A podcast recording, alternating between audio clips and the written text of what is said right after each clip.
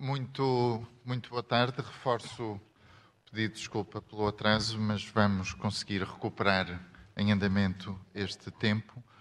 O meu nome é André Tavares, sou arquiteto também, e é um prazer estar aqui convosco hoje, nesta tarde, a ajudar a pensar uma obra com uma história e um potencial que já vimos ser tão singular e tão especial como a Escola do Porto Santo. Queria agradecer muito ao Maurício, à Cecília, à Porta 33 e a toda a equipa que está a organizar este encontro, assim como também a todas as pessoas aqui no Porto Santo que nos estão a acolher eh, de um modo tão caloroso e simpático.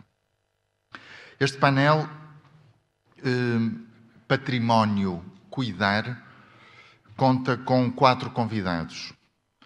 Três arquitetos, estamos claramente em maioria, desculpa, Fernanda.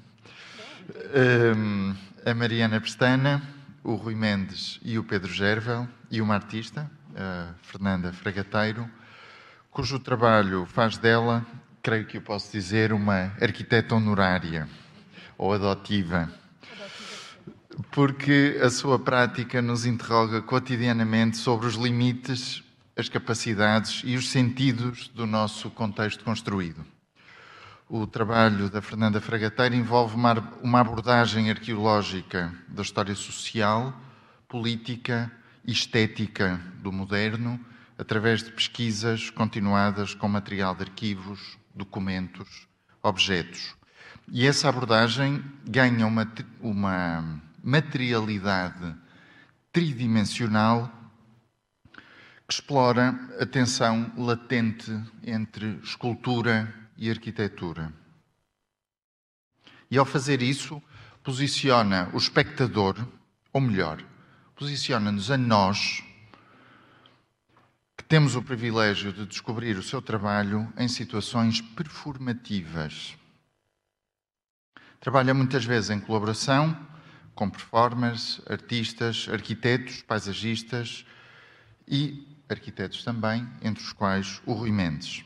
Eu tive o prazer de trabalhar com o Rui Mendes e também com a Mariana Pestana no Jornal dos Arquitetos, há uns anos atrás, e pude testemunhar nos artigos que ele escreveu e nas conversas que tivemos a sua capacidade de fazer pontes entre a prática profissional, o ensino, entre o pensar e o fazer.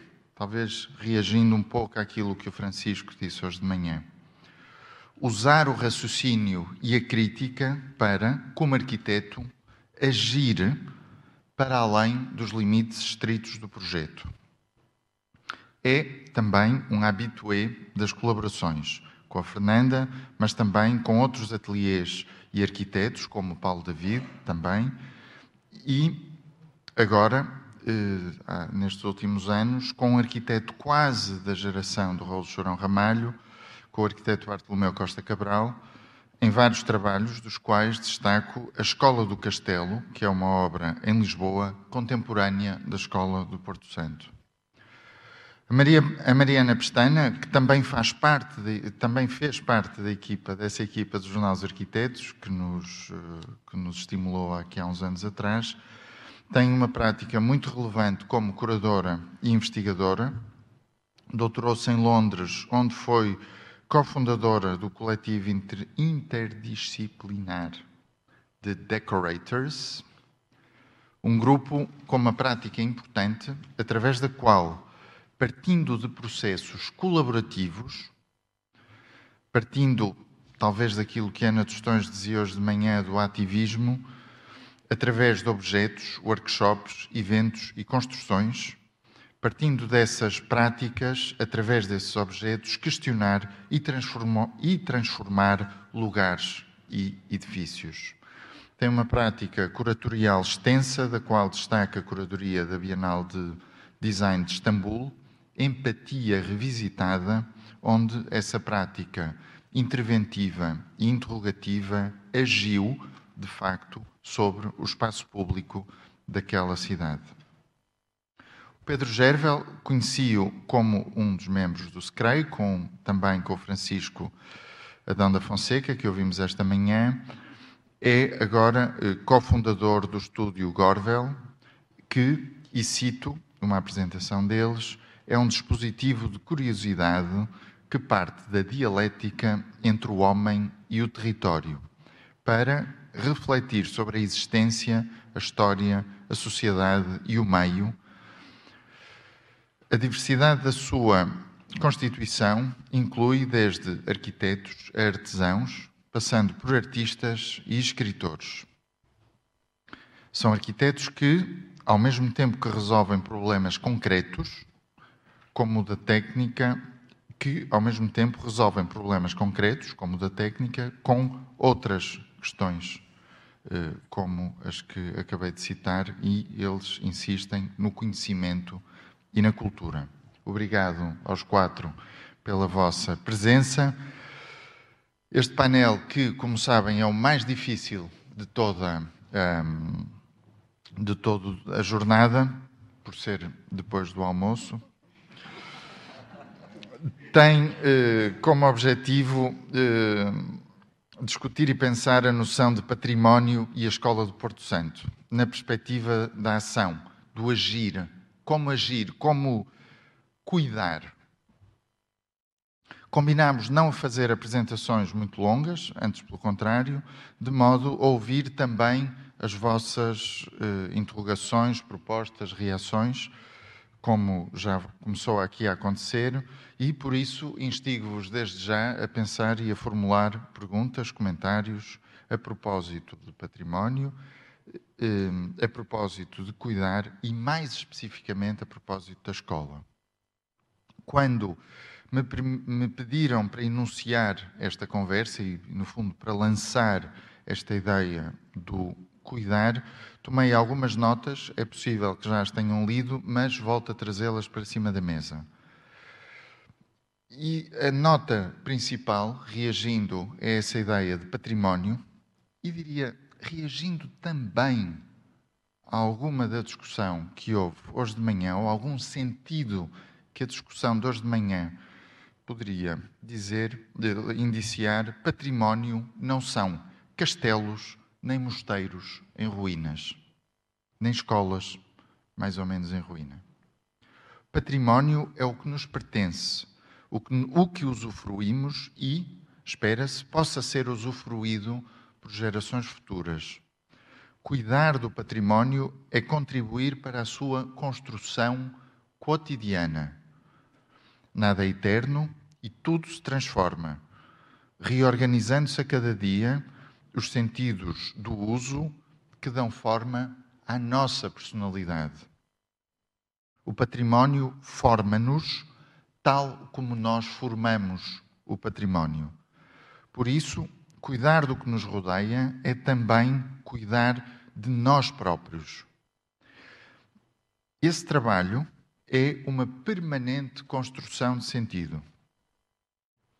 Um legado cultural, natural ou construído é uma construção de sentido.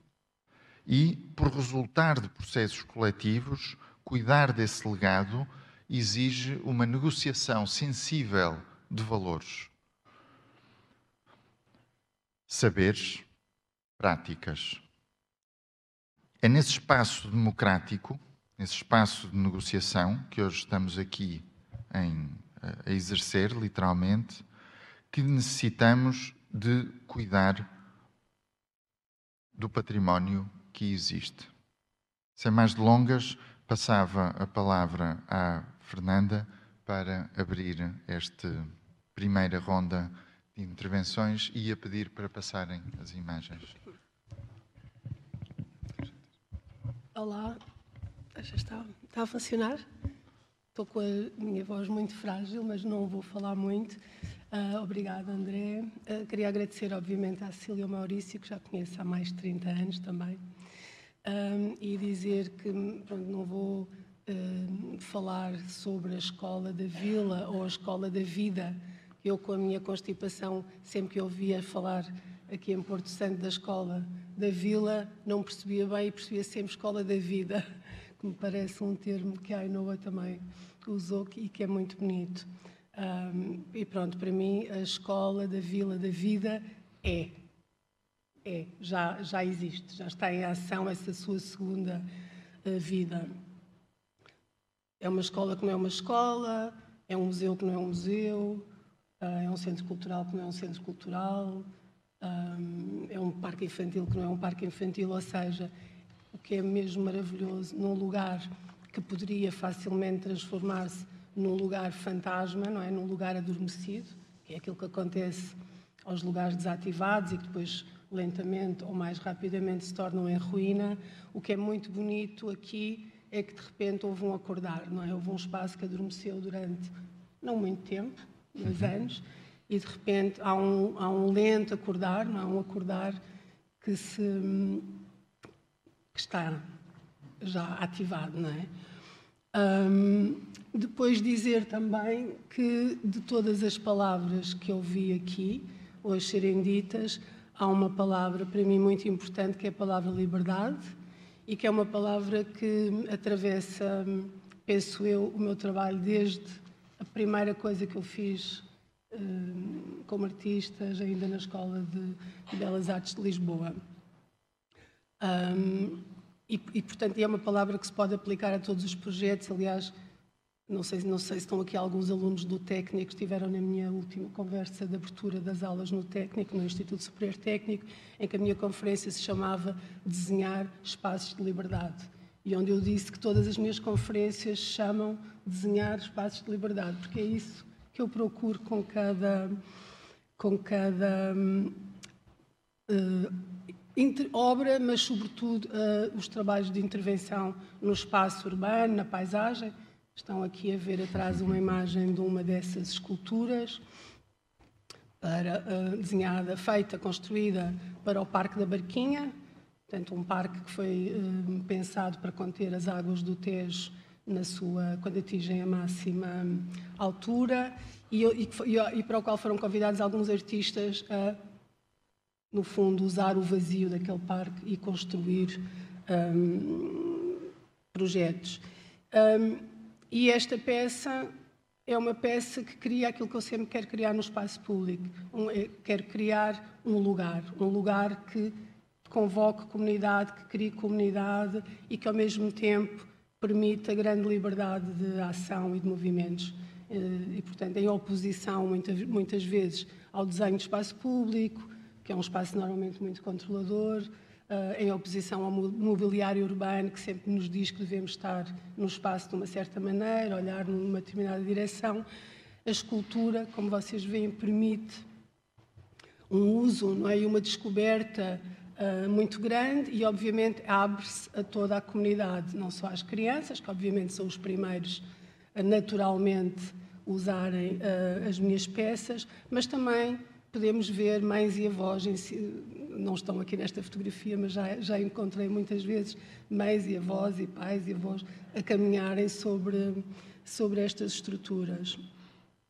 E penso que este, este lugar aberto, não é? que esta escultura propõe, de certo modo, eu trago como um, símbolo é? daquilo que todos nós falamos e ansiamos para a escola da vila, não é? Um lugar aberto a muitas áreas do pensamento, a muitas ações, que não se feche uh, sobre si próprio e também que não acabe no edifício, não é? Uh, esta ideia que eu trago para as minhas esculturas e que também eu penso que a escola quer um, promover é que a escola é um lugar, é um lugar de partida e é um lugar de chegada, mas tudo à volta é escola, é museu, é parque infantil, ou seja, este território, a ilha, os cumes, eh, a praia, as rochas, quer dizer, tudo isto, as pessoas, a comida, tudo isto é aquilo que poderíamos dizer a escola da vida, não é? É a nossa vida. E pronto, esta era a minha partilha. Continuaremos. Obrigado, Fernanda. Passava então a palavra ao Rui e pedia para porem o segundo slide. Uh, boa tarde a todos. Muito obrigado pelo convite. É a primeira vez que estou no Porto Santo. Uh, a minha voz natural não é exatamente assim, mas uh, uh, calhou estar bastante aflito, uh, mas creio que dá para ouvir. Portanto, a primeira coisa que tenho que dizer é agradecer muito o convite. É, a Fernanda uh, tem esta relação de 30 anos, eu tenho esta relação de dois dias, E, e, apesar disso, devo dizer que já me sinto absolutamente vinculado a este, a este trabalho e a, porque este, esta amabilidade uh, atingiu-me como um relâmpago e, e, e, devo dizer isto de princípio para quem está aqui na primeira fila e na última fila, a Cecília, que eu já percebi que gosta de estar afastada da, da primeira fila, uhum. mas sei que é a figura uh, a relevar. Um, depois de dizer que tenho imenso prazer em, em estar uh, com todas, uh, bom, com todas as pessoas que umas conheço há mais tempo, há menos tempo, e que me habituei a admirar nas suas, uh, nos seus trabalhos ao longo do tempo. e bom, e, e, e, dizer que à cabeça dessa admiração está a Fernanda Fragateiro, está aqui ao meu lado, e que partilhamos, felizmente, desde há muito tempo também, alguns trabalhos que eh, cujas ideias, eh, algumas ideias, eu pensei trazer para a nossa conversa. São trabalhos que estão em curso, outros que estão uh, adormecidos, e, depois abrir um pouco mais, ou, ou, focar um pouco mais alguns temas sobre a escola e sobre o trabalho que faço neste momento com o Bartolomeu Costa Cabral, sobre uma das escolas contemporâneas desta escola e, e cujo cuidar uh, já está em marcha e pode ser relevante. Esta imagem que, uh, que o, um, uma, das, uma imagem uh, que eu escolhi da, do repto que o André nos lançou para fazer disto uma espécie de jogo rápido foi esta que já vêem, creio. é uma imagem que, enfim, requer alguma explicação mas depois daquilo que foi dito hoje de manhã, creio que é bastante mais imediato uh, o que é que ela pode sugerir. Uh, como os arquitetos aqui no painel anterior também afloraram este tema, eu creio que o epicentro, uh, ou melhor, o, o, mapa de ocorrências é mais um, tem mais um sentido de excentricidades do que propriamente de um centro. a escola acaba por ser convocada para ser esse centro detonador mas que é sobretudo no reconhecimento com os outros elementos que possam uh, vir a estar incluídos numa rede uh, de proximidade, que é uma rede de proximidade necessariamente eletiva, procurada, encontrada, mas sobretudo re, recolhida a partir das existências que naturalmente fazem parte deste corpo ilhéu, que podem ainda dar mais sentido comunitário a uma decisão sobre o que fazer da, deste património uh, disciplinar que eu não queria deixar de sublinhar. Esta imagem é um mapa de, uh, de detalhes, corresponde a uma obra de um arquiteto, Carlos Scarpa, uh, e é uma, é uma peça muito bonita que pelo menos para mim, traz-me sempre, cada vez que a tomo, cada vez que a uso, um, uh, vários tipos de entrada. O reconhecimento de que cada parcela uh, está, no fundo, sempre um pouco à deriva e um pouco à espera de ser ligada com outras coisas. Este desejo da máquina uh, que, da mesma forma, que ganha, cada peça ganha a sua autonomia, não pode viver não é, sem o seu encontro com as que estão próximas deste modo, muitas vezes horizontal, muitas vezes vertical, ou seja, tempo, lugar. Hum, e, portanto, essa procura, uh, que já está em marcha, seguramente, como ouvimos, uh, era um dos temas que eu gostava de trazer hoje ainda mais uh, de forma clara e colocando-a também no reduto disciplinar. É a primeira obra a ser classificada, é a primeira obra, uh, como foi dito hoje de manhã, quase um modo caricato, é uma obra moderna e não, enfim, de um património uh, de, outra, de outra expressão e de outra antiguidade. Um, e, e, é um grande sinal, e pode ser um maravilhoso sinal. Uh, uh, e mais duas notas antes de uh, lançar, continuarmos o jogo. O, um dos trabalhos que, que tenho, enfim, que temos em, em, em curso, é um trabalho no Montijo, numa terra, num território também, enfim, a precisar de, desse alento e desse cuidado. E uma das, das coisas que temos trazido para a discussão tem sido um, alimentar esse cuidar a partir de uma relação com as peças que vamos tentando ligar. E uma das coisas que demorámos algum tempo a fazer, um, mas que foi conseguido na sua primeira instância, foi designar o Parque Municipal como o património, a obra mais relevante da, daquele lugar, a precisar de ser cuidado, a precisar de ser tratado. E, portanto, se aqui é a Escola do Castelo, talvez no Montijo uh, seja o parque, o parque que é, uma, que é uma, também uma peça moderna uh, do Caldeira Cabral, do arquiteto Caldeira Cabral, e que estava muito mal e ainda está muito mal cuidada, e a nossa atitude foi, primeiro que tudo, uh, não construir, tratar, usar, pensar como é que pode ser reabilitado e enfim, criar um coração, como esta escola aqui no Porto Santo, para depois um, investigar e inventar outras, outras oportunidades. E, enfim, já conseguimos construir uma ou duas coisas de espaço público, e como a Fernanda disse, o espaço público um, uh, está absolutamente tomado por códigos bastante, uh, enfim, bastante castradores, muitas vezes, bastante impositivos, uma das nossas atitudes tem sido, uh, enfim, apelar a, a, essa, a essa retirada, a esse, uh, a esse vazio conquistado, para depois pensá-lo na, uh, enfim, a partir dessa, reconhecendo uma matriz que começa a estar muito ocupada. Um, uma última nota para referir a, a, o, o trabalho começado com o arquiteto Bartolomeu Costa Cabral eh, sobre a Escola do Castelo.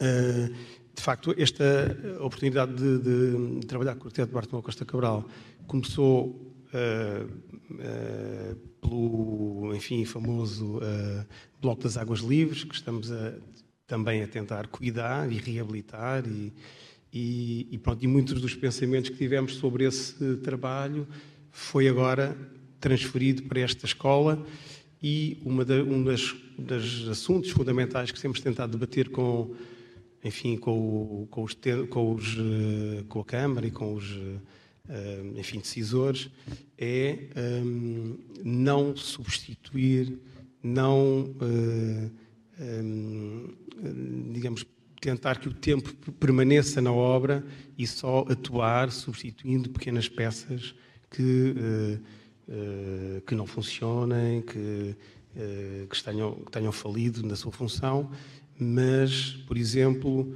eh, se um pavimento tem só um pedaço maltratado, é só esse pedaço que é tratado e não o pavimento todo. Portanto, são coisas que estamos a, investir nesse tipo de raciocínio e tentar, enfim, alimentar a, sua reabilitação desta, desta forma. Obrigado, Está Rui. bom? Está ótimo. Já, já trouxeste várias pontas para prosseguirmos depois no debate. Passava a palavra à Mariana Pestana. Pedia para porem o terceiro slide. Olá. Uh, em primeiro lugar, queria agradecer ao André a generosa introdução e apresentação uh, e dizer que enfim, que estou muito contente e, e, uh, de estar neste painel com pessoas que eu admiro profundamente e neste encontro. Uh, queria agradecer à Cecília e ao Maurício o convite e também ao Nuno Faria, que foi a pessoa que me trouxe aqui a primeira vez a Porto Santo e através dele eu conheci um, os Porta, não é? E, e, portanto, é um gosto enorme estar de volta e ver a escola já bastante mais viva do que há três anos atrás. Um, neste jogo, que, neste desafio que o André nos lançou, eu trouxe esta imagem que está aqui atrás, um, que é uma imagem uh, de, um, de, um, de, um, projeto que fiz com os Decorators, que é este ateliê que tenho um, com três amigos, a Susana O'Connell, que é arquiteta paisagista, o Xavi Arcofonte, que é designer de interiores, e a Carolina Caicedo, que é psicóloga. E, e eu sou arquiteta. E então, uh, o trabalho que nós fazemos, nós chamamos sempre um ensaio, porque fazemos coisas que nunca têm propriamente uma forma acabada. São sempre experiências e encontros uh, mais ou menos efêmeros.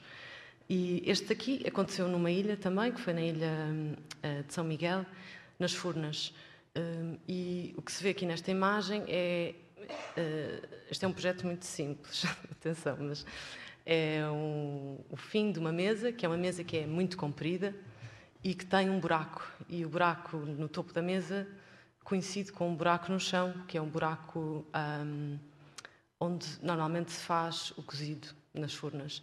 Um, normalmente o cozido acontece numa área delimitada, onde só podem aceder uh, os uh, trabalhadores da Câmara Municipal, que vão colocar o tacho dentro do buraco esperam umas horas que aconteça esta coisa milagrosa de transformação da comida e depois regressam, pegam no tacho, põem num, numa carrinha e levam para o restaurante onde se pode uh, comer o cozido.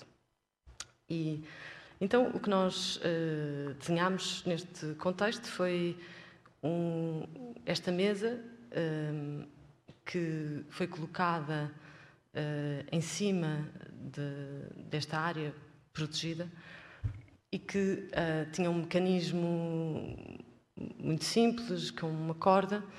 Uh, as pessoas sentavam-se à volta da mesa e, puxando a corda, nós, nós fazíamos a corda ligar ao tacho debaixo da terra e, portanto, puxando a corda coletivamente, puxavam este, o tacho debaixo da terra para cima da mesa. Um, e, portanto, é um, isto é um, é um mecanismo que liga debaixo de, este espaço debaixo da Terra, esta, um, energia geotermal, se quisermos, que liga este espaço debaixo da Terra ao topo da mesa um, e que, portanto, faz esta ligação e que nessa ligação celebra esta força telúrica, de alguma forma, um, e depois é também um gesto comunal, não é? Um gesto uh, que acontece uma só vez a cada refeição e que uh, é um gesto que, no fundo, celebra este propósito comum, o propósito comum de puxar o tacho para cima da mesa e depois comer, enfim. Uh, eu trouxe esta imagem porque hum, acho que ela fala de, de duas preocupações uh, que eu acho que são mais ou menos constantes no meu trabalho, que é uma, esta, esta ideia do, do encontro, uh, potenciar um, este, ou, ou, ser motivado por este propósito comum e, e, o encontro ensaiar qualquer coisa que é coletiva e que é uh, uma experiência de algum modo surpreendente, um, uh, ah, que talvez tenha qualquer coisa a ver com este estímulo da curiosidade que a Luísa falava e que depois foi lembrada hoje de manhã. E, e por outro lado, uma, uma outra preocupação que tem que ver com uma vulnerabilidade perante a, a paisagem.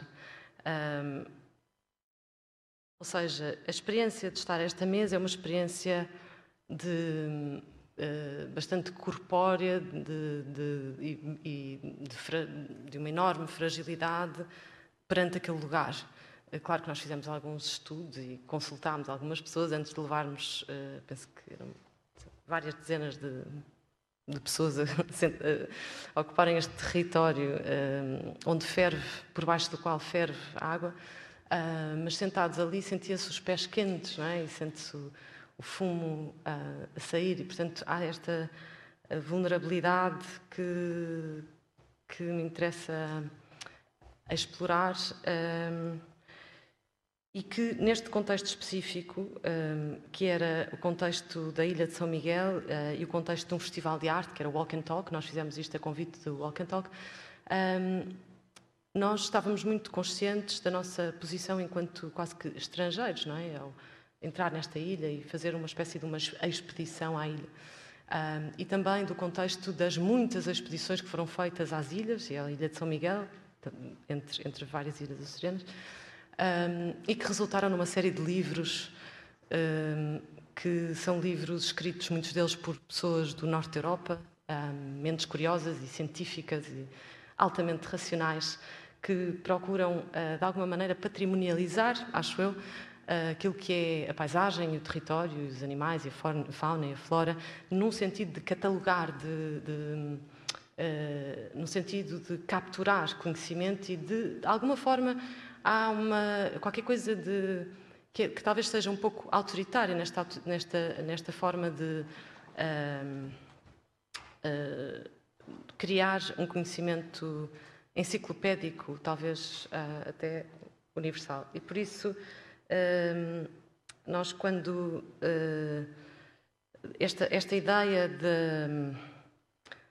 Uh, esta ideia científica, este pensamento uh, que, foi, que era muito comum no século XIX e que talvez seja um legado que trazemos até hoje e que acho que é importante questionar aqui quando falamos de uma obra moderna, uh, motivou-nos a pensar que o sublime, é? esta apreciação à distância relativamente à natureza já não é possível, como disse o Bruno Latour, e portanto nós estamos implicados, nós sabemos hoje que estamos implicados naquilo que é uh, o território. Portanto, esta ideia de que cuidar é, é reconhecer a nossa, esta vulnerabilidade perante o território e uma, e uma profunda interdependência com, com esse território.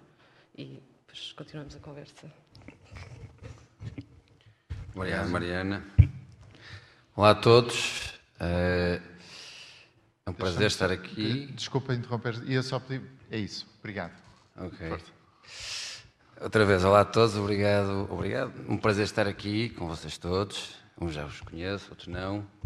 Uma grande oportunidade para trocar impressões e, enfim, e, e construir qualquer coisa, a ver se construímos qualquer coisa e não falamos só.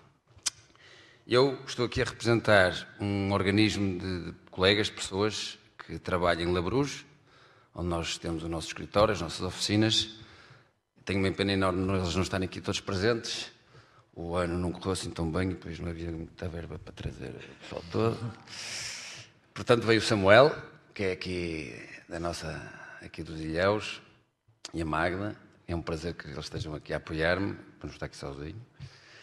E eh, pronto, eu, eh, quando estávamos no Porto, o Maurício ligou e disse: oh Pedro, vamos encontrar-nos outra vez na Porto Santo. E nós, espetacular, vamos embora e coisa e, pá, e vais falar uh, de arquitetura e aprender, e depois, mas depois, uh, afinal já não era, depois era património e cuidar, e eu fiquei assim um bocado, ui, e agora, o que é vamos fazer?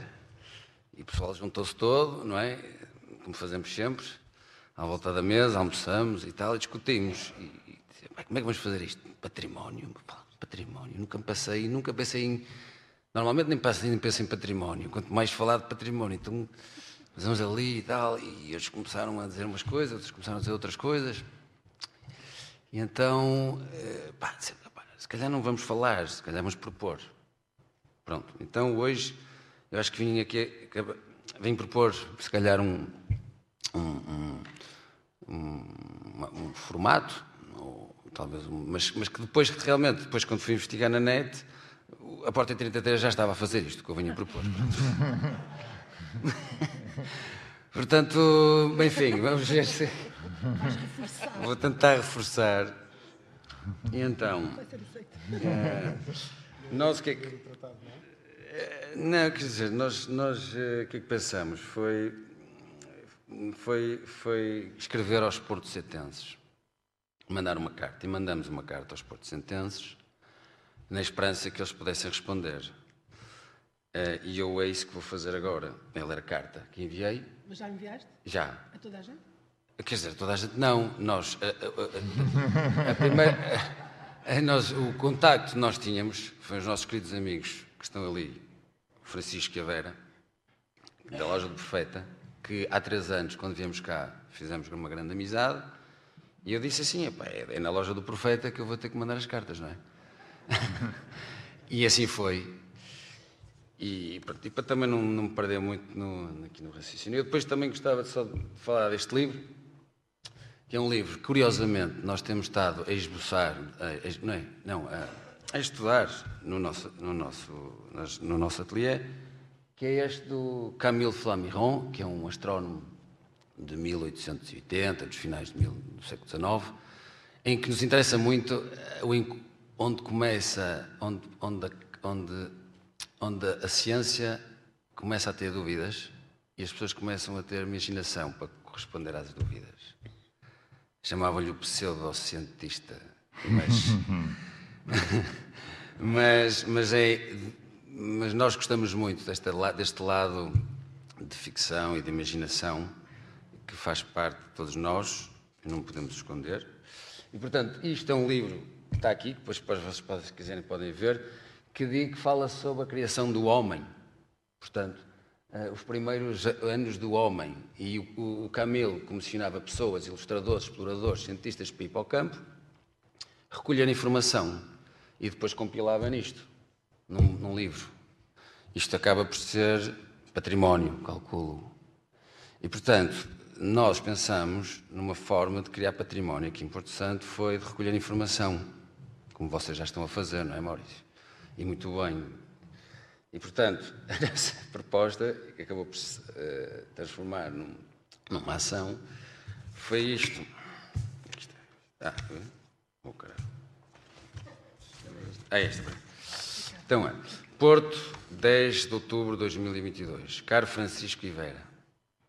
Do nosso último encontro em Porto Santo, há três anos, ficou um espaço e tempo que foi ganhando grande carga de energia que a celebraremos em breve.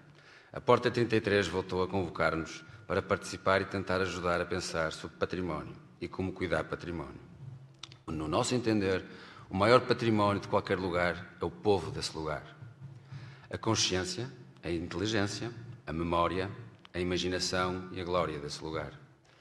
Pedimos então, numa primeira instância, a alguns portos-sentenses, vossos conhecidos e vós próprios, a contribuição para esta recolha de património, através de uma memória, lenda, sonho, cantiga, receita, desenho, objeto, história ou o que for, para que possamos apresentar na nossa intervenção do dia 14 um cheirinho de património do Porto Santo.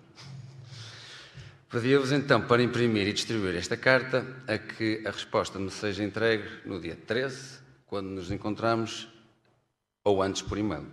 Agradeço já a vossa bondade, contribuição, um grande abraço e até breve, Pedro. Pronto, foi a carta. Não, isto foi o e-mail. Depois, uh, a carta vinha acompanhada de um pequeno texto. Tenho tempo para ler ou não? Uh, não. Uns excertos. Ah? Não, não, é a carta. Espera aí, a carta. Isso é rápido. Estou a ver aí muitas páginas, pá. Não, vamos lá. Espera aí. Então, então é isto. Caro Porto Sentense, conhecemos a vossa ilha quase desde que nascemos. Já a estudamos, já a medimos, já a desenhamos, já a pensamos. E só quando a, auscultamos é que percebemos que para conhecermos verdadeiramente precisamos de vocês. Desde que a primeira pessoa chegou à ilha, que ela começou a ter uma experiência, uma existência emocional. Passou a ser lugar de experiências, a ser casa, ponto de encontro, espaço de memórias, de história, de imaginação e de futuro. No nosso último encontro, em que a ilha nos mostrou o que achávamos que nos restava ver, avisou-nos que aquilo não era tudo, que era uma parte importante do que ela era, do que, ela, do que era estava guardado dentro de cada porto sentença, bem como aquilo que ela seria no futuro. É para cuidarmos dessa ilha imaterial, embora tão real e concreta como uma pedra, ou como uma montanha, ou como uma edificação, que precisamos da vossa ajuda. Cada ideia vossa, cada memória, cada encontro e cada história que tenha nascido na ilha é mais um metro quadrado de terra que se junta ao território, já conhecido por todos. Porque, em último caso, sem experiência, que hoje temos da ilha, ela estaria novamente passível de ser descoberta, ou seja, estaria perdida. O que vos pedimos é que partilhem uma experiência significativa que tenham tido na ilha.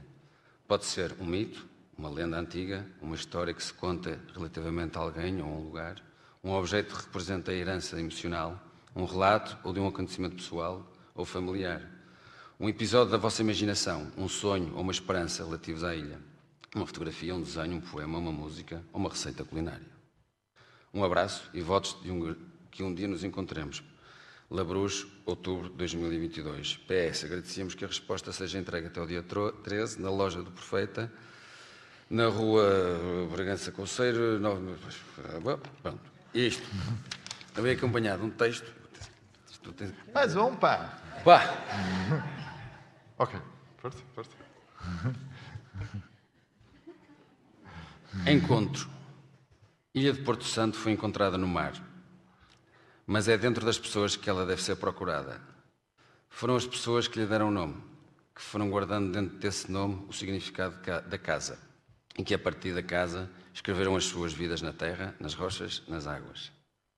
Os habitantes da ilha fazem de tal forma parte dela que para os turistas, como para os cientistas ou exploradores, se torna difícil saber se a ilha começa no mar, nas pedras, e se desenvolve nas pessoas e nas construções ou se o seu, ou, se o seu território começa num almoço em casa de alguém, depois passa a ser conversa num terraço ao sol e só por último a pedra moldada para a água do mar.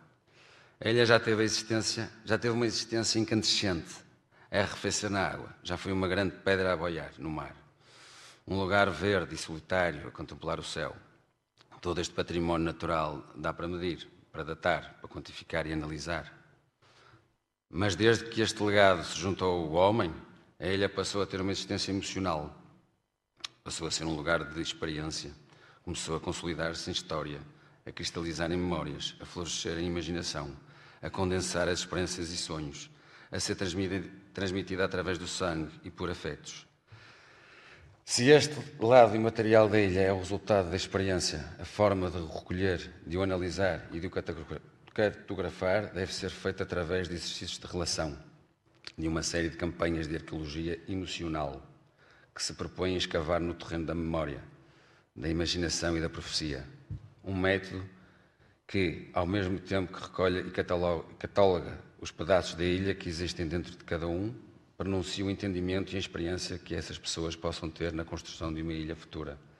Só é possível fazer este trabalho na, na, com a resposta dos habitantes de Porto Santo, porque eles são os filhos daqueles que, no meio do ruído das suas vidas, ouviram o chamamento da ilha e o seguiram, dos que encheram os olhos de azul para que essa água brotasse uma terra nova. Mas, acima de tudo, porque nem eles nem os pais saberão ao certo se foram eles que encontraram a ilha ou se foi a ilha que os encontrou. Bom, já não vou ler mais nada. Obrigado. Acho que há aqui uma pergunta. Receberam muitas respostas? O que é, desculpa? Receberam. Recebemos imensas, está aqui. Está aqui. E aliás, Boa. eu ia pedir à Luísa se pudesse distribuir. Nós fizemos uma série de inquéritos Boa. Sobre inquérito da identidade, inquérito à imaginação, inquérito à memória e receitas gastronómicas. Se conseguires. Obrigado toda a gente. Eu acho que eu convido não só as pessoas do Porto Santense, mas também os, claro. os que vêm de fora. Eu já tenho, eu já tenho ideias e assuntos e, okay. e património para contribuir. Vou trazer a mesa. mas há, mas obrigado. De nada. Mas antes de antes de irmos às respostas e, a, e, e também às a outras contribuições, eu acho que há aqui um, um ponto um retorno à escola e esta intervenção acho que foi bastante útil para, para o fazer. E a, e, a, e a, primeira pergunta, uma pergunta relativamente simples que vos fazia em relação à escola especificamente e àquela obra que visitámos ontem, tem a ver com a escala. E, e esta última intervenção eu gostei muito porque dá essa relação daquele lugar com a ilha e com as pessoas, aquilo que o Paulo estava a dizer hoje de manhã, práticas para a reinvenção da escola e a sua relação com o lugar. E há uma coisa que a mim sempre me afligiu muito hum, quando visitei a minha própria escola primária eh, lá no Porto, que não era tão bonita nem, nem, nem especial como esta aqui do Porto Santo, que é a questão da escala.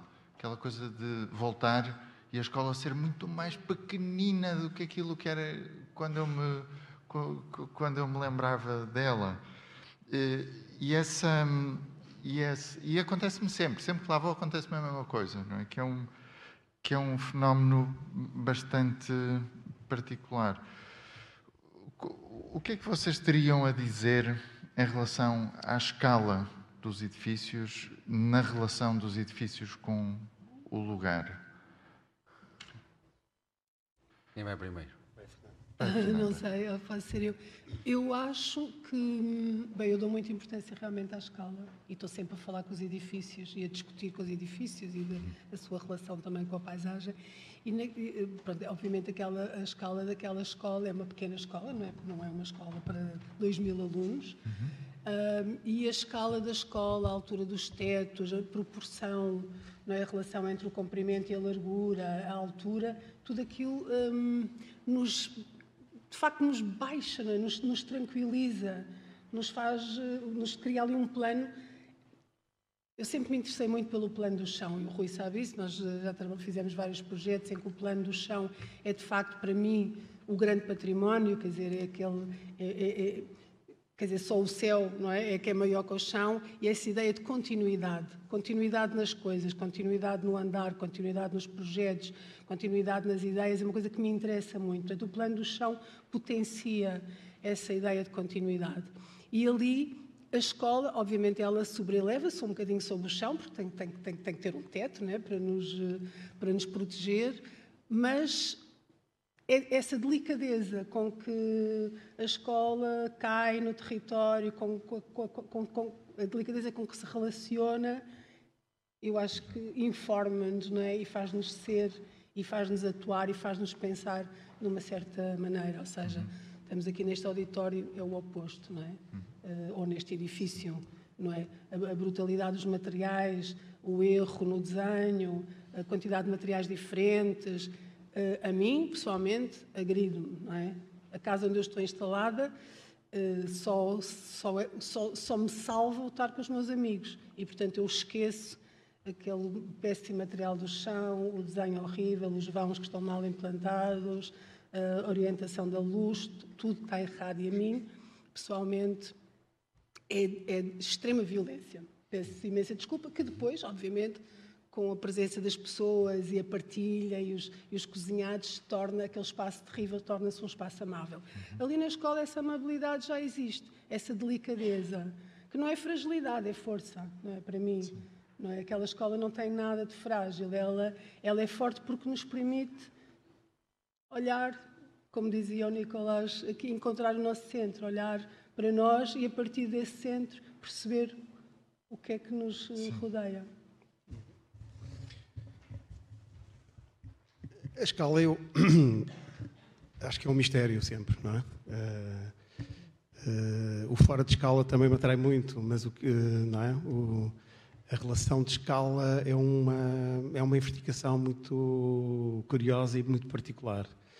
Um, o que está certo e o que está errado, eu gostei muito da. E agora já podemos uh, citar os nossos anteriores parceiros de conversas da intervenção do Nicolás, quando ele dizia que uma das coisas mais. Eh, que devia ser uma das coisas mais importantes da escola era poder estar confortável no erro. Poder estar confortável uh, equivocando-se, não é? Eh, um, e eu tenho a ideia que para os arquitetos a escala é o, é o grande desafio. Uh, se o vão está ao lado, hum, eu até desculpe, mas a escala é mesmo o acerto com o lugar que é, que é tremendamente difícil e eu acho que esta escola é uma lição de escala, é uma lição de relação. O Paulo David dizia que parecia um réptil. Eu gosto, gostei muito dessa, dessa definição e dessa proposta para olhar, não é? Eh, esta coisa animal, também o Carlos eh, Bunga falava, uh, estas eh, pequenas metáforas que nos vão uh, ligando também imageticamente à escala do lugar. E escala do lugar, quando dizemos lugar, estamos a falar de, dessa dimensão uh, que o nosso olhar alcança, não é? Em primeiro lugar. Um, e, e, portanto, esta, esta, no meu entender, esta escola é verdadeiramente uma, uma lição em relação de escala. E eu acho que a escola também tem este, raciocínio que tem que ver com o número de peças que lá estão. Não é? Eh, às vezes nem sequer percebemos a escala da operação porque é, é, é aniquilada com a, com a dificuldade de ter uma síntese, não é? E a arquitetura é uma, uma disciplina de síntese, é? Essa síntese não existe, não há hipótese de, de observar essa escala. E, portanto, uh, por um lado, o, a redução uh, e essa síntese ajuda muito a perceber o acerto, uh, e, por outro lado, existe sempre esta dúvida, porque o fora de escala também é muito sedutor. Sim, eu quando, quando falavas de escala, eu estava, e, e obviamente tu, tu levaste-nos até à, às nossas escolas primárias, não é? Com a história. E então eu pensava, por exemplo, um, havia dois pré-fabricados, a minha escola não era particularmente bonita, havia dois pré-fabricados que estavam construídos muito perto um do outro, então, mas era tão perto que quer dizer, dava para pôr as pernas de um lado ao outro, não é? que, que dava para fazer um jogo que era. Só passava quem sabia responder à pergunta e, portanto, eu acho que a escala, eu, eu acho muito interessante este, este acidente, estes acidentes também na arquitetura, o, o improvável ou inconsciente, ah, porque acho que às vezes é nesses lugares que a imaginação ah, é, é, potenciada. E, e estava a pensar nesta dimensão cívica, não é, de, de que o Rui falava, de, porque eu penso que aqui também se trata desta escala. Nós, acho que de manhã falámos muito da, da escola ser um modelo da sociedade. Uhum. Quase como uma, se fosse uma figura de estilo, seria uma, uma cinédoque, não é? Tipo uma parte do todo que serve para nós observarmos, quer dizer, para nós observarmos como é que uma sociedade funciona através da escola.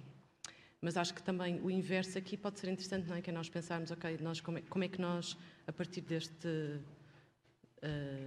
pedacinho de sociedade que temos, podemos ensaiar outro, ou podemos imaginar, uh, potenciar a imaginação, que falávamos de manhã, uh, para uh, testar ou, ou ensaiar modelos de sociedade. Acho que isso pode ser um, o projeto e acho que esse modelo de sociedade estende-se à cidade. Uh, vou falar também do Nicolás, porque estávamos a ter uma conversa de manhã que era sobre uma pessoa que foi presidente da Câmara de Bogotá, que era o Antanas Mocos, e que uh, foi uma pessoa que fez isto, é? levou o lúdico para a escala da cidade e com isso uh, transformou regras de viver em sociedade uh, através de uma forma altamente imaginativa. Eu acho que há esta, uh, este potencial aqui na escola de fazer coisas. De, porque a imaginação não é igualmente distribuída. Nós sabemos que a imaginação, o acesso à imaginação é altamente condicionado por fatores económicos e sociais, não é? Então eu acho que o grande legado, se calhar, de uma escola é esse nutrir uh, da imaginação. E pode fazê-lo à escala da sociedade. Eu acho que isso seria incrível se nós pudéssemos uh, testar coisas que se espalham uh, pela ilha, não é? E que têm efeito e têm, têm um propósito mais, mais que escolar, de alguma forma. Obrigado. Eu tenho algumas dúvidas sobre escala. Ninguém te respondeu a propósito do tamanho da escola ou da escala da, da ilha? Não, eu não fiz essa pergunta, por ah, acaso. okay. Mas acho que é uma pergunta muito pertinente. Boa. Ainda bem que a colocas, porque desperta aqui muitas questões que eu já tinha no meu bolso. Uh, nós somos, de apesar de tudo, adultos a desenhar escolas para crianças. Portanto, se calhar nós devíamos perguntar às crianças o que é que elas entendem como escala. Há aqui um grande desfazamento em termos de dimensão e de espaço sobre aquilo que nós entendemos e percepção que temos para uma criança. Portanto, nós estamos aqui a dizer que aquela escola tem uma escala, isto, aquilo aquilo outro, quando ela é usada não por nós e é por crianças. É assim um bocado intriga, é estranho, não é? Mas, e isto agora de repente lembrei-me que o, o, episódio mais interessante que eu tive de escala foi quando eu era muito novo e tinha pesadelos. E quando uma pessoa tem pesadelos, parece que entra numa dimensão em que tem uma gravidade e um peso é, diferente, não é? é há aquele, aquele, não é? Aquele, parece que o mundo todo está concentrado sobre nós e nós não sabemos, nem conseguimos sair dali. Parece que somos destinados para, para o experienciar. E curiosamente, neste livro há um capítulo que se chama Géants, os gigantes. Uhum. E isto são pessoas adultas a escreverem sobre gigantes. Portanto, tal forma quase como se fosse realidade. Eu também ando a ler muito sobre física quântica, por isso eu tenho alguma dificuldade em falar um bocadinho sobre escala, se é, ela é a boa escala, se não é, e se tem aquelas coisas que nós, os arquitetos, aprendemos quando estamos a estudar. E, de facto, é uma peça é encantadora, não é? Aquela escola, de facto, tem. É, é muito. É uma pessoa deseja, não é? Mas, mesmo assim, ao falar sobre escala e, e quando se pensa em desenhar com escala, acho que se calhar devemos abrir o espectro uh, a, a, a outros a, outros, eh, como é que se diz, aos, aos que vão usar, aos ocupantes desses lugares. Agora somos todos, não é? Agora somos todos. É verdade, agora passamos a ser todos. E tens o gigante que é a montanha que está lá. E, e, e acho que o imaginário também é importante, da escala. Mas, mas uh, posso? Claro. Mas a, a escala uh, também tem um lado objetivo, não é? A relação entre as peças que desenham aquele, não é? aquele artefacto, não é? E aquele artefacto é um, tem um, um, determinado rigor que todos reconhecemos que, no fundo, bate uma coisa com outra, não é?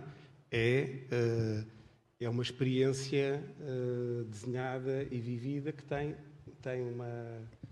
Uh, enfim, tem uma, uma comprovação de desenho eficaz. e uma das coisas que julgo, quer dizer, que é eh, não sei se é consensual, se calhar não, não deve ser, mas o, o, o, cuidar daquela escola até um limite de recuperação uh, possível uh, parece ser o denominador comum para qualquer coisa que possa acontecer a seguir. Não é? é preciso realmente cuidar,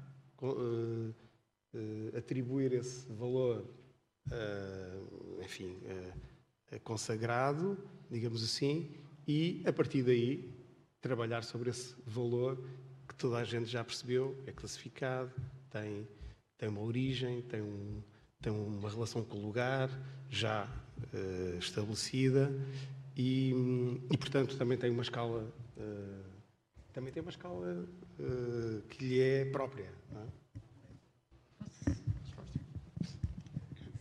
Mas eu acho que quando nós, quando, quando estamos aqui a falar de, de, deste cuidar, no sentido de património, nós estamos a, a, a, falar de.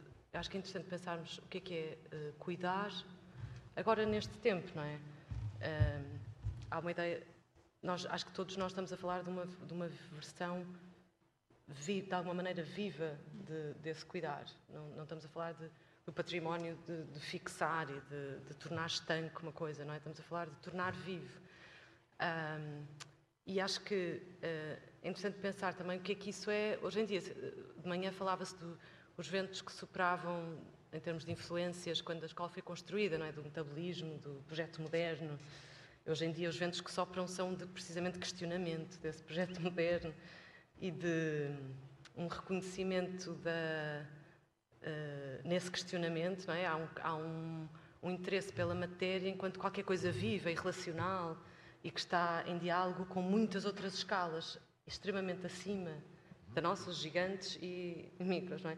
Então isto lembra-me, há um livro de Voltaire que é maravilhoso, que é o Micromedas. Livro de quem? Do quem? Voltaire, que é Micromedas, acho que é assim que se chama, e que é precisamente sobre esta incapacidade de nós comunicarmos com sociedades muito maiores ou muito mais pequenas que nós. É uma metáfora, no caso dele, e é muito divertido. Mas uh, esta nossa incapacidade de comunicação uh, acho que é aquilo que muitas vezes nos impede ou nos faz uh, cuidar mal dessas escalas tão dispares da nossa, não é? Uhum. Hoje em dia, quando falamos, por exemplo, do, de, quando eu digo os ventos que sopram, penso no, neste paradigma mais que humano, não é? Que é aquilo que a filosofia contemporânea nos convida a considerar. E, e essa dificuldade que é nós percebemos o que é que é o bem-estar para além do nosso antropocentrismo, não é? O que é que pode ser um bem-estar ecossistémico. E eu acho que esse é assim, o grande projeto de cuidar no contexto desta, desta escola, penso que, ou deste território, espaço, não é? Que é este cuidar uh, atravessando escalas. Uh, é isso. Aliás, só para terminar o teu pensamento, essa ideia de que ver é atravessar, não é? É conhecer, é absolutamente importante. E, e aquilo que eu também mencionei, que acho que todos concordamos, é que de facto a escola não é só aquele lugar. Quer dizer, é? nós estamos aqui a falar de um todo que até vai para além da ilha, não é? É o que é que podemos ver, o que é que podemos sentir, o que é que podemos perceber a partir deste lugar, mas nunca só virados para dentro, não é? Temos que incluir tudo. Então, um dos livros mais maravilhosos que eu vi desde que estou aqui em Porto Santo, aliás, os, o Carlos Bunga, o Nicolas, a Filipe, a Ainoa, vimos juntos, é um livro sobre os líquenes, que é um património absolutamente maravilhoso. Aliás, eu acho que para qualquer sítio que nos viremos nesta ilha, encontramos coisas de uma profundidade e de uma maravilha, não é? Que podemos atravessar e olhar através e, podemos ficar aqui anos a ver sempre coisas diferentes e a perceber coisas sempre diferentes.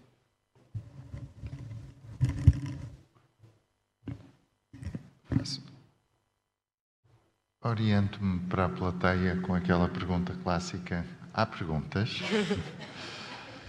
e que normalmente é sempre difícil de obter a primeira e difícil de, de acabar, de, acabar e, de, e, de, segurar a última. Mas se quiserem fazer. Alguém quer falar de gigantes? Está ali uma, uh, Carlos. Um, olá. Um, queria aproveitar para um, pegar neste aspecto da escala para reafirmar que na escola, esta escola é uma lição de humildade uma lição de simplicidade que contrasta com a ideia que se tem um pouco dos arquitetos. Não? Nesse sentido, há um certo imaginário de que os arquitetos são deuses. E eu penso que esta escola faz realmente um, esse contraste que parece que é uma lição bastante, bastante importante. E depois, como nesta mesa temos uma artista e vários arquitetos, também podia ser interessante podermos falar um pouco desta relação da arte e arquitetura e das questões também estéticas.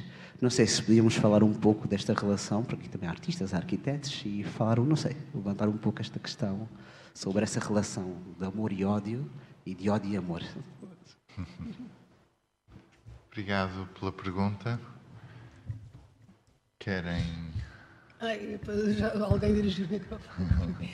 um, No meu caso, hum, eu acho que se calhar o meu encontro, eh, e vou falar mais da minha experiência, não vou teorizar sobre o assunto, é? é? uma velha história. Hum, hum, mas no meu caso, eu acho que me aproximo muito, não sei se da arquitetura ou de uma série de arquitetos com quem trabalho, porque gosto muito da forma como os arquitetos trabalham e são curiosos. Os arquitetos não conseguem trabalhar sozinhos, portanto, têm que estar sempre muito informados, têm que trabalhar com muitas pessoas, têm que trabalhar em equipe e eu revejo-me um bocadinho nessa forma de trabalhar, nessa curiosidade. Muitas vezes nós, artistas, somos mais solitários, conseguimos resolver muitas coisas sozinhos, não sempre, mas eh, eu encontro mais pontos de relação com o trabalho do ateliê de arquitetura muitas vezes com o ateliê solitário do, do, artista. E depois também que eu gosto muito de resolver problemas, ou seja, a arte não serve para nada, não é? entre aspas, não tem um sentido utilitário, mas eu gosto muito de que as minhas peças sejam utilitárias e que resolvam problemas. E e muito, alguns dos projetos que tenho feito para o espaço urbano, em contextos pronto, em, que, em, que, o trabalho está acessível a todos, que é uma coisa que me interessa desde sempre, é não trabalhar só dentro dos museus ou das, ou das galerias, mas sim ir para o espaço público, é um espaço muito duro. Eu e o Rui temos uh, trabalhado muito juntos nisso e é, é muito doloroso, é um espaço de grande negociação, é um espaço de grande responsabilidade mas ao mesmo tempo é um espaço que permite o acesso a toda a gente e isso é a parte maravilhosa do trabalho. Um, e neste sentido sinto que há uma grande relação entre o meu trabalho artístico e o trabalho de um arquiteto, porque eu quero resolver um problema. Eu acho que os arquitetos também estão sempre nessa. É? Chegas a uma praça, o que é que tu queres levar para aquela praça? Se calhar queres levar um sítio onde as pessoas possam sentar, mas não são duas pessoas que se vão sentar. Tu queres sentar 30 pessoas, porque ao sentar as 30, 30 pessoas estás a promover que qualquer coisa aconteça, não é? Estás a criar uma comunidade, estás a criar laços. Está... E, e pronto, isto, isto, para explicar a minha, a, a, minha relação tão profunda com a arquitetura e com o trabalho de muitos arquitetos, é essa necessidade e vontade de participar na construção do mundo e de resolver problemas. Isso interessa muito. Claro que depois eu não tenho que obedecer às mesmas regras, tenho uma liberdade que pelo menos os meus amigos arquitetos têm muita inveja, não é? É que eu não tenho um programa, portanto eu não tenho que obedecer a um programa, não tenho que obedecer a uma série de regras, obviamente regras de segurança, não, é? não posso fazer uma escultura que cai em cima de alguém, mas tenho uma liberdade uh, muito grande um, e portanto é maravilhoso quando eu uso essa minha liberdade e digo que um projeto é um trabalho, é uma escultura e no fundo estamos os dois a trabalhar juntos e estamos o que estamos a fazer é desenhar um pavimento ou uma grande mesa para um jardim, ou um banco, ou um, um espaço para estar, um lugar, uh, em que juntos eu consigo, como artista, trazer uma grande liberdade para o projeto, porque posso ultrapassar uma série de regras uh, das quais a arquitetura está bastante. que condicionam muito o trabalho dos arquitetos. Eu tenho só a sensação que já não vivo sem isto, que é conquistar esta liberdade que aparentemente e na raiz dos problemas que nos colocam arquitetos parece uma coisa difícil de, de tomar, essa liberdade.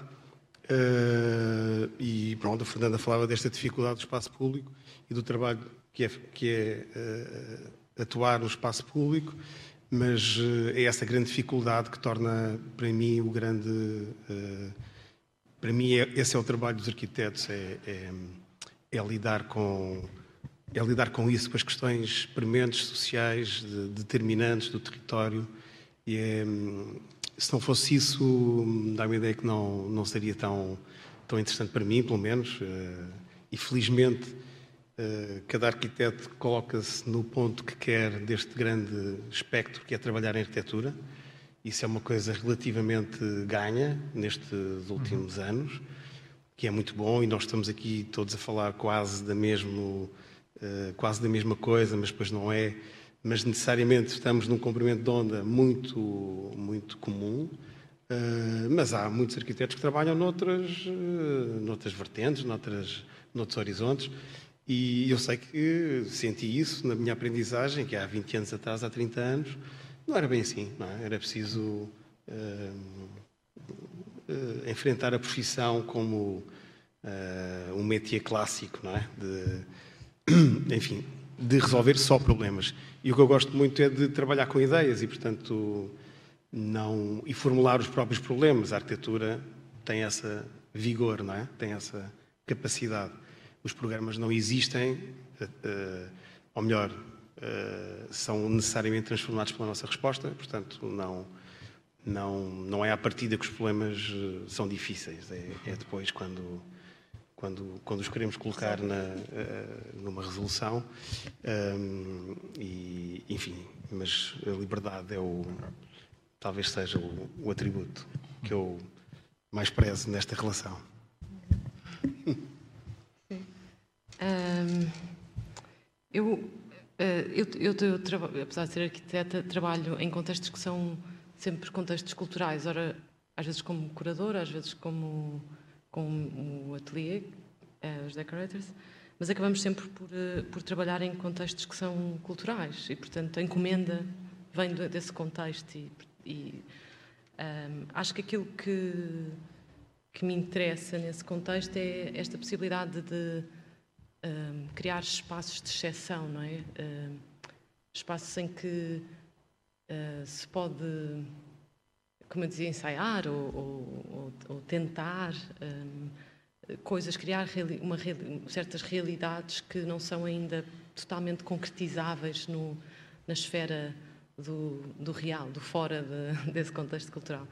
Um, e, portanto, um, eu comecei a trabalhar muito na questão do programa, acho que porque na altura em que, eu, em que nós começámos a trabalhar, foi no pós-crise económica de 2008, portanto, 2011, 12, foi quando nós formámos o nosso estúdio, e não havia encomenda, não é? Então, uh, nós começámos a, a, encontrar contextos em que pudéssemos intervir e, e alicerçar as condições para que nós pudéssemos trabalhar, o que fez com que trabalhássemos muito a dimensão do programa.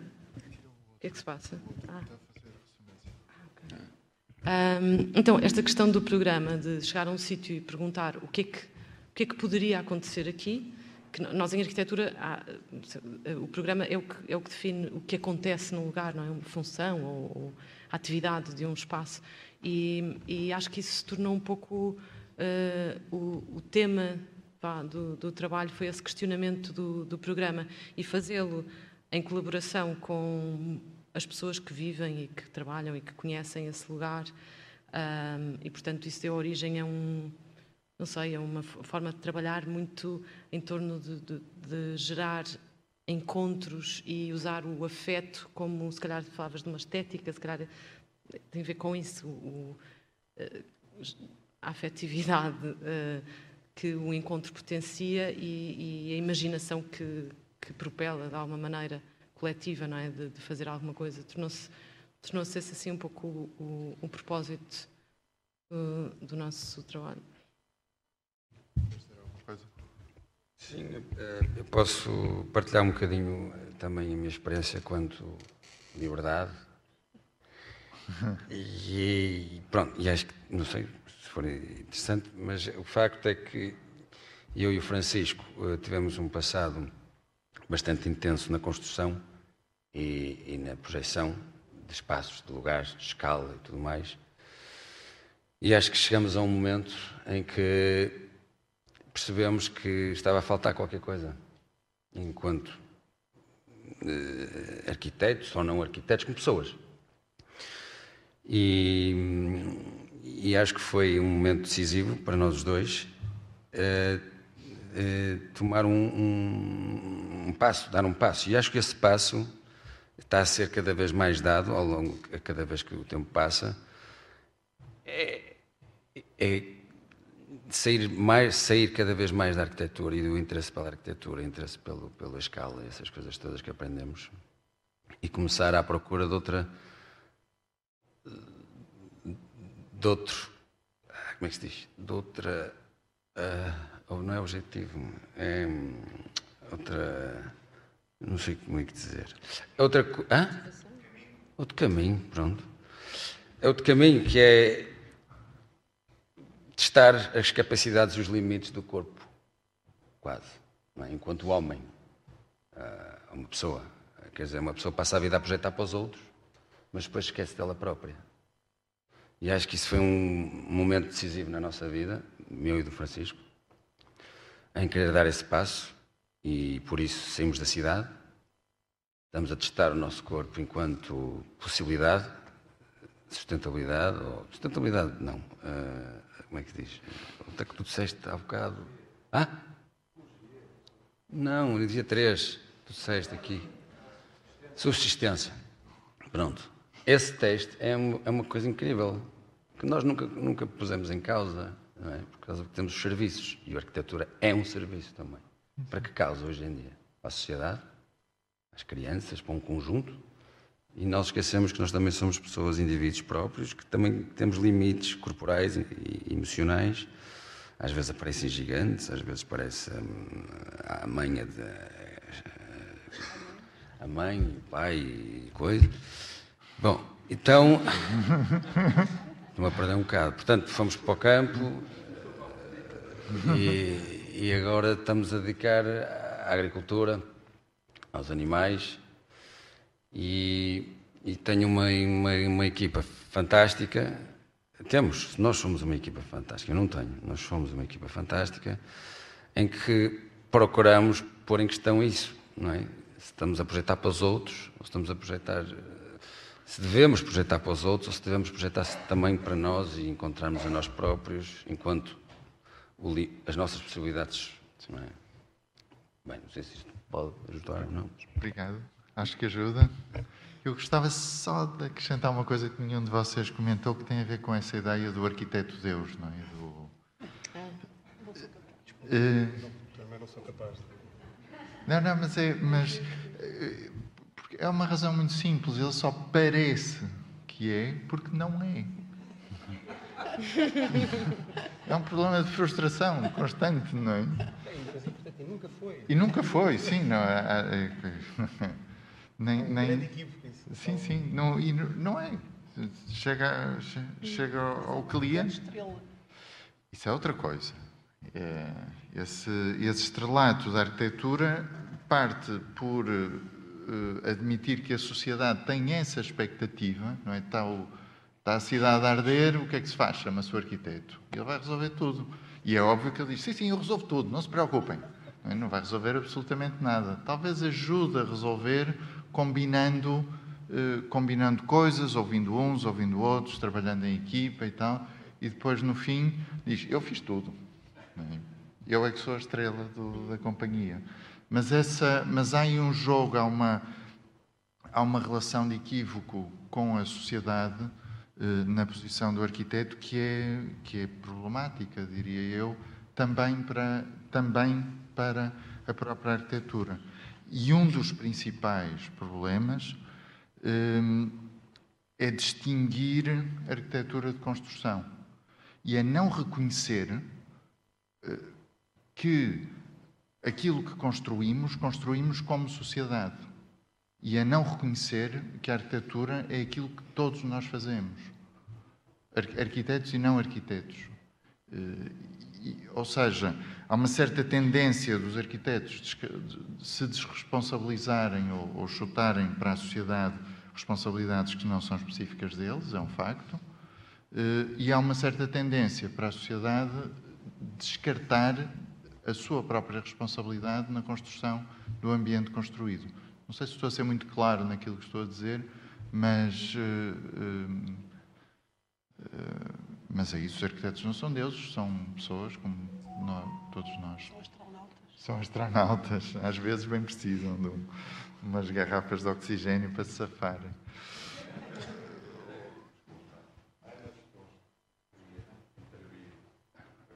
Ah, mas começou a moderar a mesa, posso não deixar. Oi. Está-nos a ouvir? Não, é com muito prazer que é com muito prazer que ouvimos as palavras da Ana. Ana Gigante. Lá vem os gigantes, Pedro, lá vem os gigantes. Nesta sala. e na vida. Não se está a ouvir, não se está a ouvir, Ana. Maurício, pode-se pôr a Ana à escala, a nossa escala. Ah, está, estão a ouvir a gigante? Agora já ova, já eh, estou audível. Sim, sim, sim, sim. Ah, ótimo. Eu queria, uh, enfim, uh, e desculpem a estar gigante, mas não resisto a, a voltar ao tema património. Conseguem ouvir? Sim. Mas eu queria que o, que o André ouvisse, porque tem muito a ver com a introdução que ele fez. Estou a ouvir, estou a ouvir, estou a ouvir, Ana. Fui só Estás a ouvir? Estou, estou, Uh, eu eu lembrei-me, um, assim, com uma, muita intensidade, de uma, de uma mulher que eu admiro imenso, uh, arquiteta e crítica da arquitetura, que é a Marina Weissman, que já, já nos deixou há alguns anos, e como sabem é, é uma, uma sul-americana, um, e que trabalhou sobre as, a história da arquitetura, uh, com uma ética do humanismo. E ela tem uma. Uh, houve um leitmotiv que eu acho que é apropriadíssimo para lançar aqui, que é o património de um país é a sua gente. E isto tem muito a ver com o que ela trabalhou em termos de transculturação e, e no fundo, vindo do, de uma América do Sul um, que não chegava à historiografia uh, internacional, eurocêntrica, um, esta sua visão do património como uh, agente de um país, não é? Um, eu acho que é uma ideia muito interessante, se calhar para, para pegar Uh, se calhar agora foi um bocado tardio porque eu tinha pedido para falar logo e, e, e, e enfim, entretanto foi lançada a ideia da escala, dos gigantes, eu, eu, eu, eu, só me ocorre a Alice do outro lado do espelho, completamente, portanto para mim é essa ideia de, um, de escala e de, e de grande liberdade, se calhar podia ser uma coisa divertida pensar aí na, na Escola de Porto Santo. E é, e é, só isso, não é exatamente uma, uma pergunta, uma questão, mas era um, um, enfim, um comentário à introdução uh, do André Tavares, uh, tentando uh, focar a questão do património e do cuidar, não é? Do, do, de como, como isso é importante. E acho que trazer a gente, portanto, ela, ela arrenta, não? Isto é uma tradução livre do espanhol que eu faço. Obrigado. Obrigada. Conseguimos. Eu vou sair de gigante porque sinto-me assim um bocadinho uh, de miúrga e eventualmente arquiteta uh, prepotente, prepotente. Vou já sair. Não, não. Mas houve, mas houve, mas houve que a resposta porque hum, é, a pergunta é oportuna e, e às tantas ia pedir hum, ao Pedro que, que lesse, que trouxesse algumas das respostas que tiveram no seu Ok. Henrique, podes? Faz favor.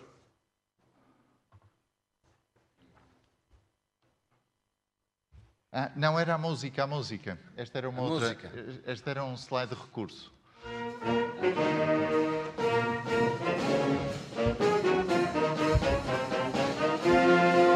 Ser ilhéu numa ilha como Porto Santo. Escolhi mergulhar na realidade da minha infância, foi ela que marcou a minha vida.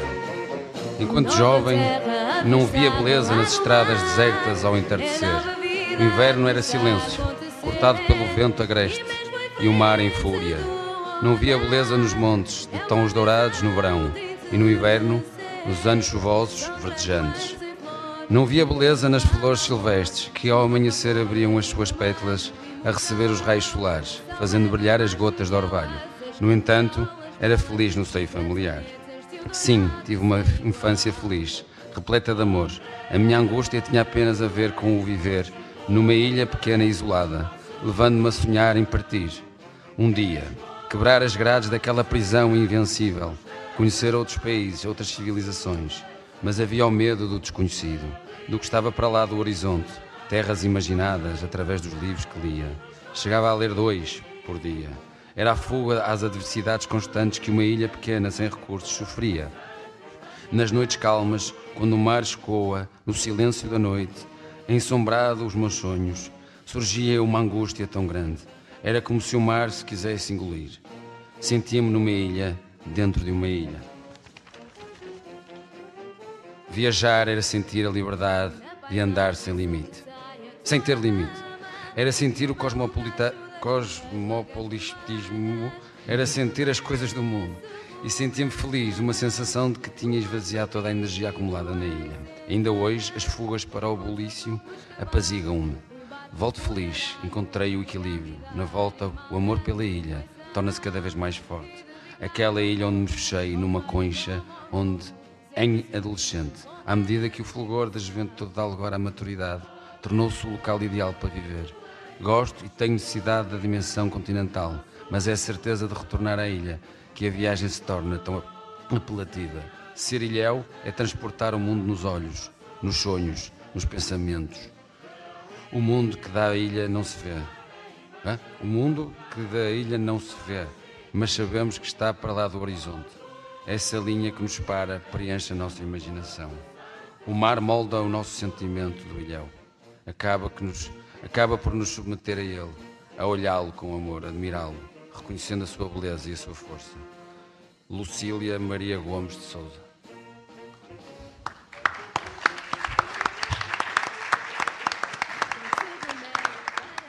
Obrigado. Vamos fazer então uma pequena pausa e às 5 menos um quarto regressamos para o último painel, exatamente à hora programada.